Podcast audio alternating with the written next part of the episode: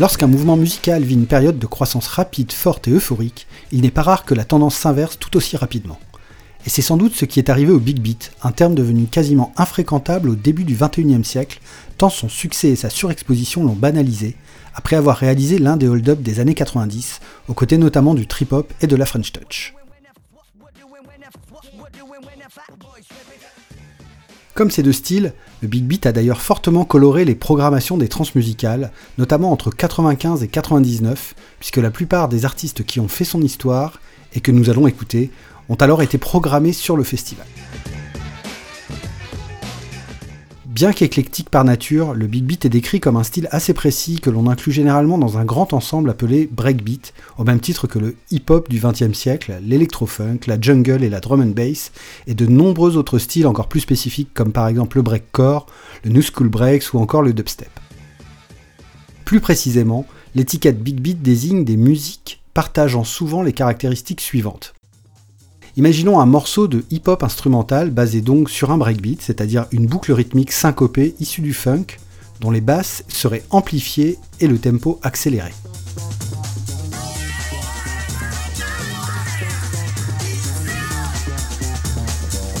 Puis, on insérerait quelques samples instrumentaux ou vocaux très accrocheurs et de toute origine, par exemple rock, soul, funk, ska ou encore metal, et enfin, on ajouterait des sons électroniques issus de la techno ou de l'acid house, aigus et presque stridents, mais toujours stimulants et festifs.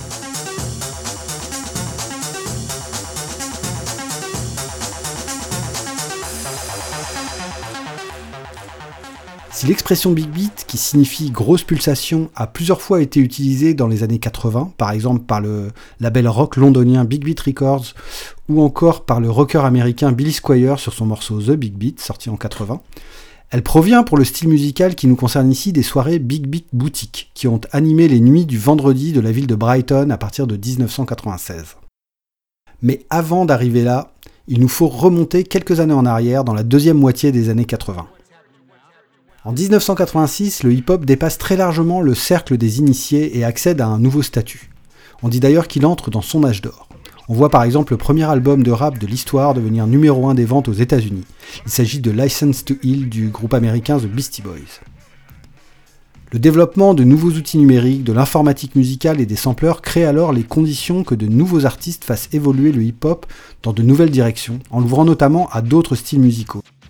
En 1987, le duo anglais Cold Cut, qui créera trois ans plus tard le label Ninja Tune, fait partie des pionniers, notamment avec le morceau instrumental Beats and Pieces, souvent considéré comme une première étape vers ce qui sera nommé Big Beat dix ans plus tard.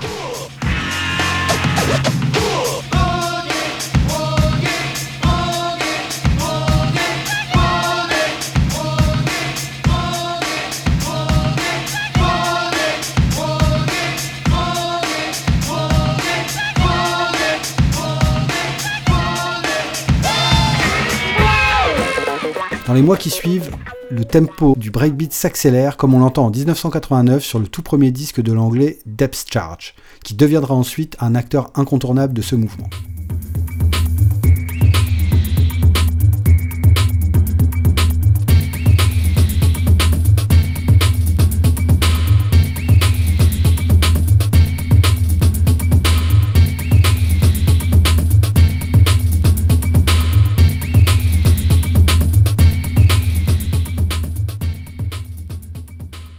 Au même moment, d'autres artistes aux influences dub, rock ou électro-industrielles proposent des titres autour de ce type de breakbeat, comme par exemple le trio londonien Renegade Soundwave, ici sur le morceau Biting My Nails 2 de 1989.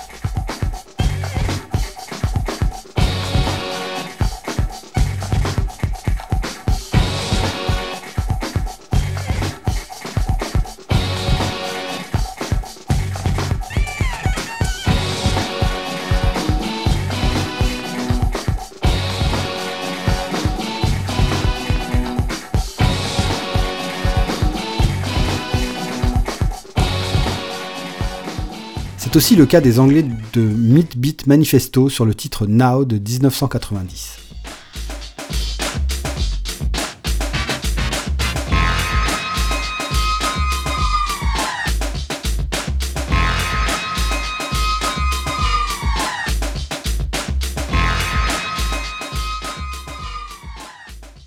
Par ailleurs, depuis 1987 et son importation des États-Unis, l'acid house s'est développé au Royaume-Uni comme une contre-culture libertaire, hédoniste et paisible, telle une héritière des mouvements psychédéliques et hippies des années 60. Parmi les artistes ayant émergé de cette scène acid house, certains intègrent de plus en plus ces breakbeats issus du hip-hop, comme 808 State dans ce morceau de 1991, San Francisco.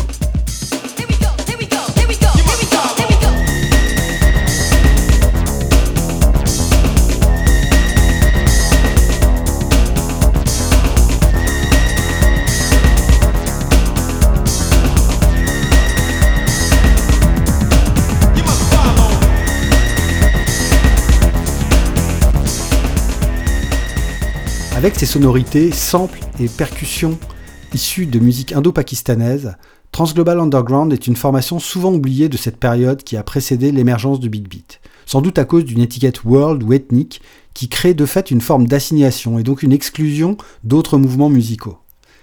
Mais il y a peu de doute sur le fait que ce groupe a aussi fait partie des précurseurs en produisant dès ses débuts, de 1990 à 1993, des morceaux plus tard qualifiés de trip-hop ou de big beat, comme ce Sirius B de 1993.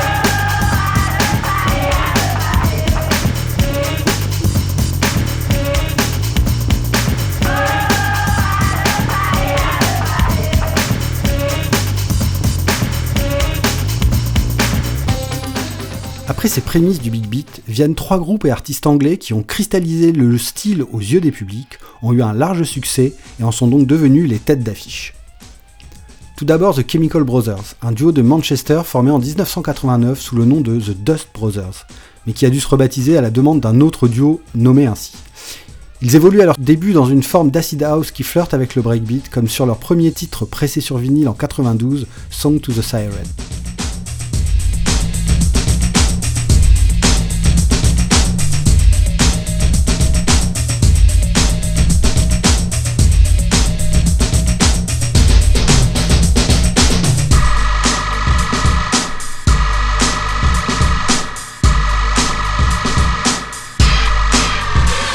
Breakbeat funk et les sonorités acid house s'équilibrent ensuite peu à peu dans leur composition, jusqu'au moment où ils deviennent The Chemical Brothers en 1995, avec leur premier album Exit Planet Dust qui commençait ainsi.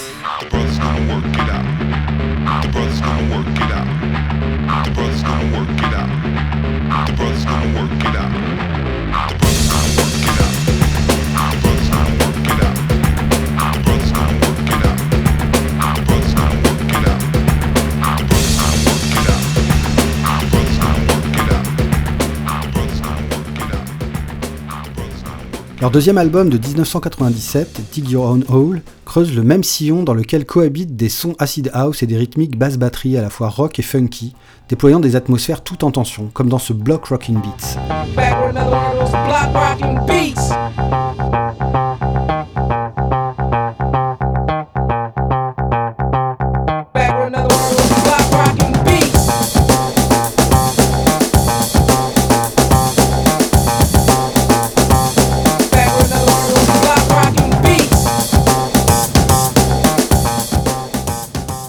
Ensuite, le groupe The Prodigy, formé en 1990 par le compositeur et réalisateur artistique Liam Howlett.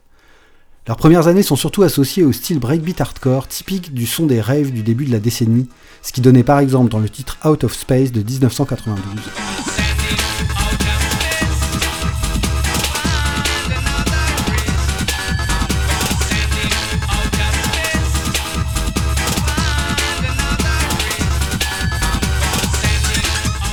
Partir de 1994, le groupe propose quelques morceaux différents, avec des guitares punk voire metal et un tempo plus lent que celui du breakbeat hardcore, par exemple dans le morceau Poison.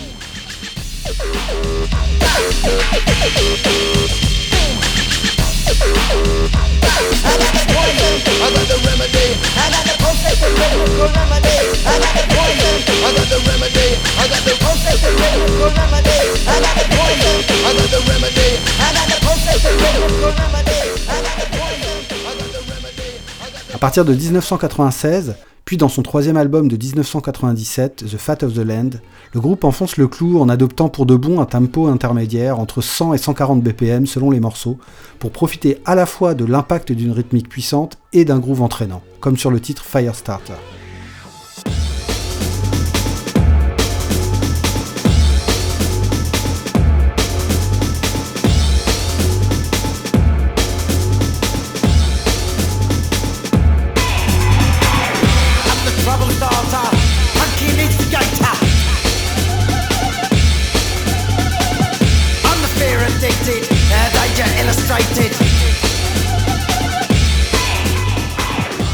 Enfin, une autre figure marquante est celle de Fatboy Slim. En 1995, le musicien et DJ Norman Cook sort Santa Cruz, son premier single sous ce pseudonyme, qui est aussi la première référence du nouveau label Skint basé à Brighton.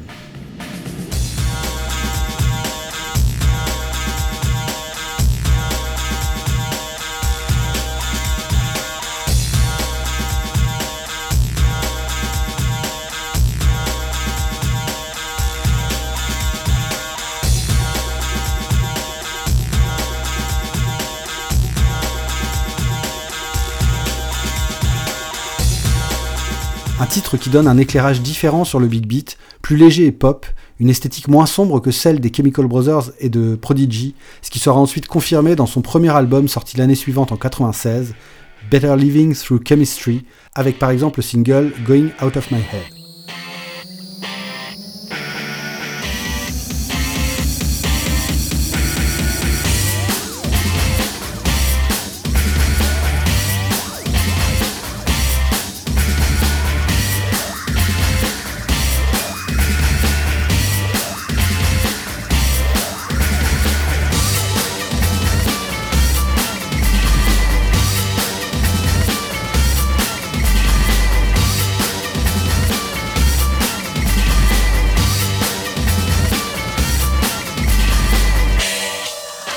Ce son accrocheur est le produit d'un parcours musical de 15 ans durant lequel Norman Cook a enchaîné des projets en solo ou en groupe, à la basse, au sampler ou au platine, en traversant de nombreux styles musicaux et contre-cultures. Punk, hip-hop, indie pop, reggae, soul, funk, house, le sampler de Fatboy Slim est un shaker rempli de gimmicks festifs imparables et sans limite de style.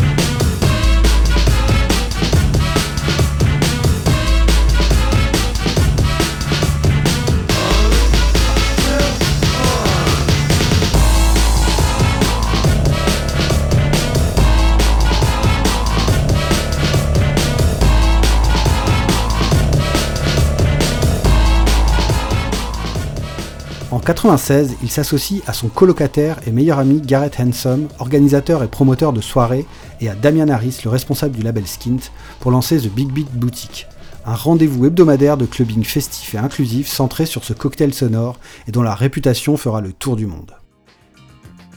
Sur des disques du label et dans ses soirées, on retrouve notamment le duo de Birmingham, Bentley Rhythm Ace,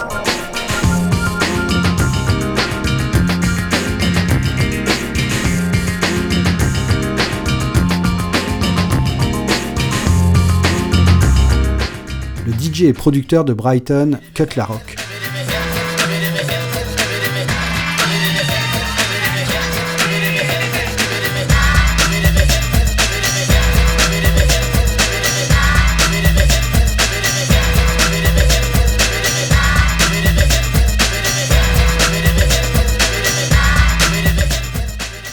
Midfield General, le nom d'artiste de Damian Harris qui gère le label. Your music, rock and roll, is a satanic, is a satanic music. When you, they say you turn around, you make the music go back, and you hear Satan speaking. Make the music go back, you hear Satan speaking. Make the music go back,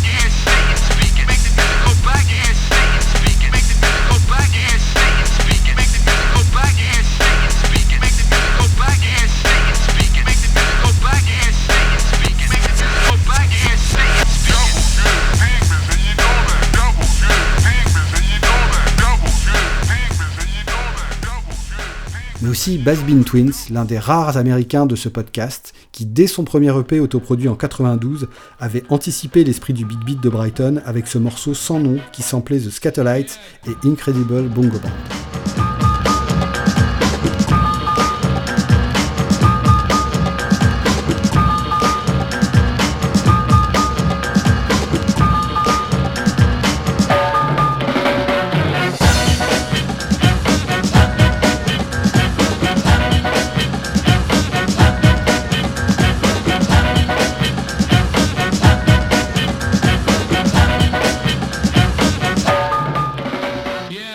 Au-delà du label Skint, de nombreux autres artistes britanniques dans ces années 95-98 participent à cette scène. Cette communauté d'esprit où chacun a néanmoins ses propres spécificités. Par exemple, John Carter et son projet Monkey Mafia, influencé par les sons jamaïcains, dub et dancehall.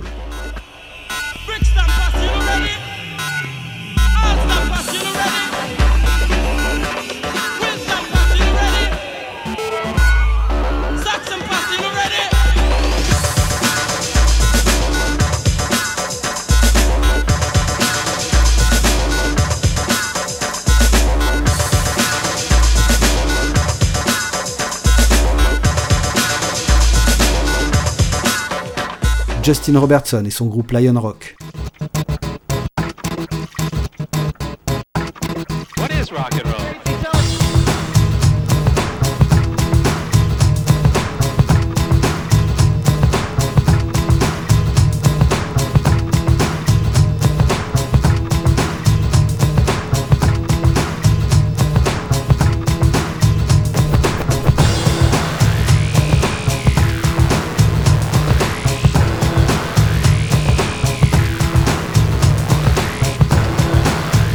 Richard Fairless et son projet Death in Vegas, ouvert au dub comme au rock.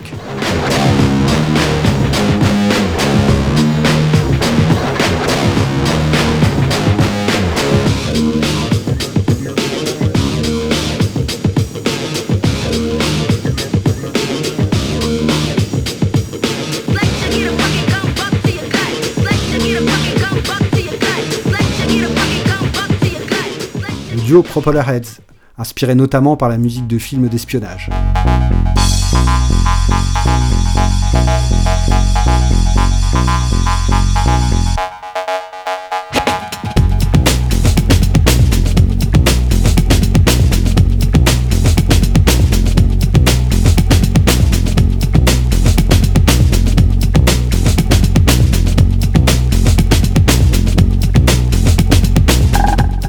The Wise Guys et sa collection de samples des 60s, jazz, soul ou boogaloo.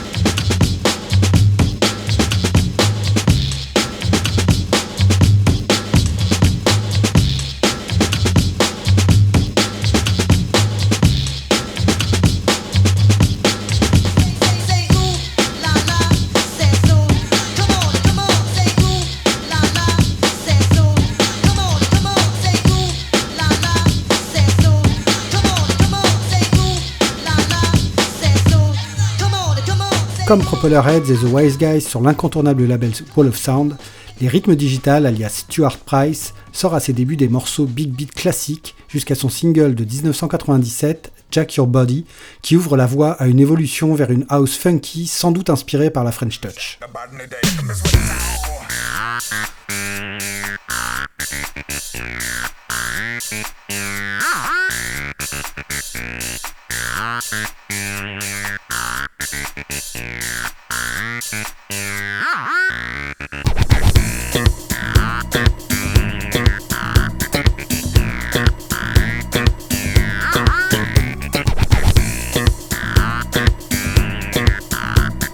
Ou encore des groupes live tels que Freestylers.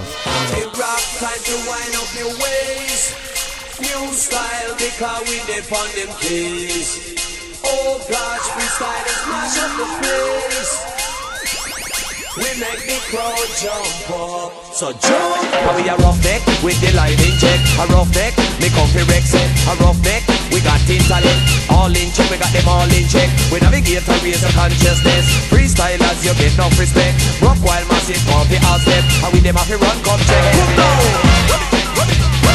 Après 97, où Prodigy et les Chemical Brothers ont élargi leur public avec des nouveaux albums très bien accueillis, 98 est l'année où le big beat passe définitivement dans les oreilles du grand public, en particulier via Fatboy Slim. L'artiste lui-même explique que le tournant a été le succès de son remix du morceau Brimful of Asha du groupe Corner Shop sorti en février 98.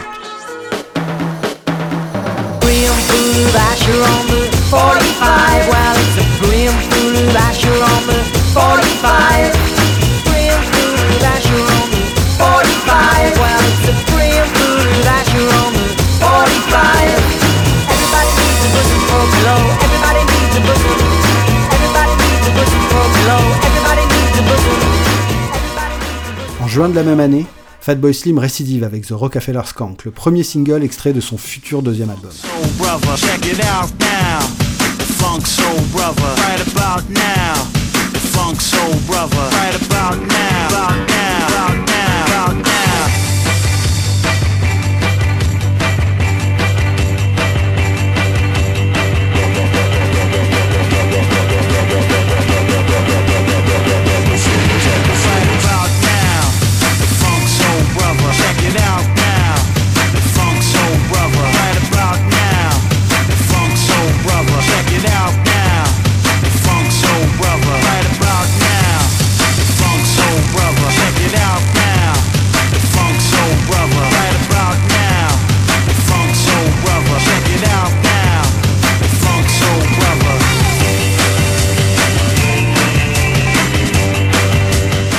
You've Come a Long Way Baby sort à l'automne et c'est une véritable collection de tubes malins construits sur des samples de pépites oubliées du rock'n'roll, de la soul et du funk.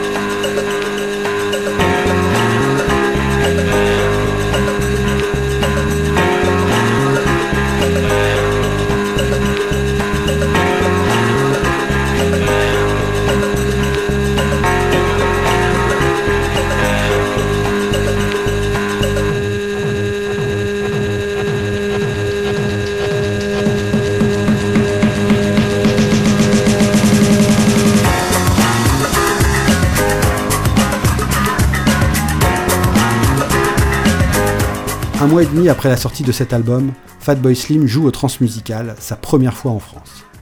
Rennes est d'ailleurs l'une des villes françaises les plus ouvertes au big beat, avec un grand nombre de DJ et de producteurs qui s'organisent en collectif ou en label, comme par exemple Mobile Home Recordings.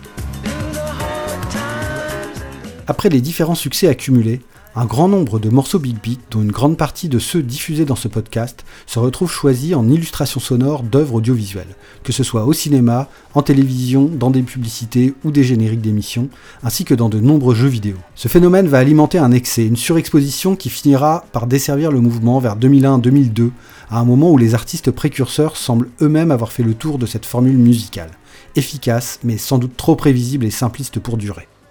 Certains artistes optent entre-temps pour des chemins moins exposés en expérimentant de nouvelles formes de breakbeat, moins basées sur des samples évidents mais toujours efficaces. C'est par exemple le cas du label Finger Licking fondé en 98 par l'artiste Soul of Man, qui devient une place forte du nouveau style breakbeat avec des artistes comme Plum DJs ou Dramatic Twins. Ici avec le morceau Feeling Kinda Strange.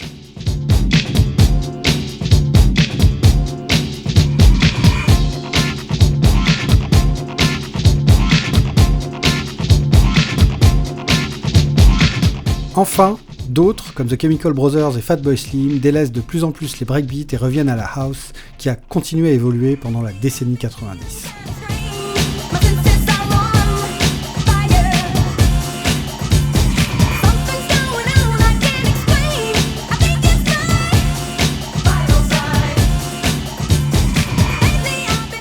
Avec 25 ans de recul, on peut analyser que malgré son caractère plutôt éphémère et le retour de bâton qu'il a subi suite à son succès populaire, le Big Beat, par son côté éclectique, festif et donc consensuel, a joué un rôle déterminant dans le décloisonnement musical constaté durant les années 90. Pour une partie des amateurs de musique, avant le Big Beat, les cultures rock, hip-hop et techno s'opposaient. Les adolescents et adolescentes pouvaient par exemple ressentir une forme d'injonction à choisir un camp. Le Big Beat a participé à créer une porosité entre les mondes musicaux et des cultures ne se parlant pas. Et l'usage décomplexé du sampler qui lui est indissociable a donc ainsi participé à une forme de libération esthétique des publics qui sera peu à peu concrétisée et décuplée par l'accès via Internet à des millions d'œuvres musicales. À ce titre, plus qu'un style musical, le Big Beat aura incarné un moment et une énergie, tout en prophétisant une partie des évolutions musicales et culturelles à venir au début du XXIe siècle.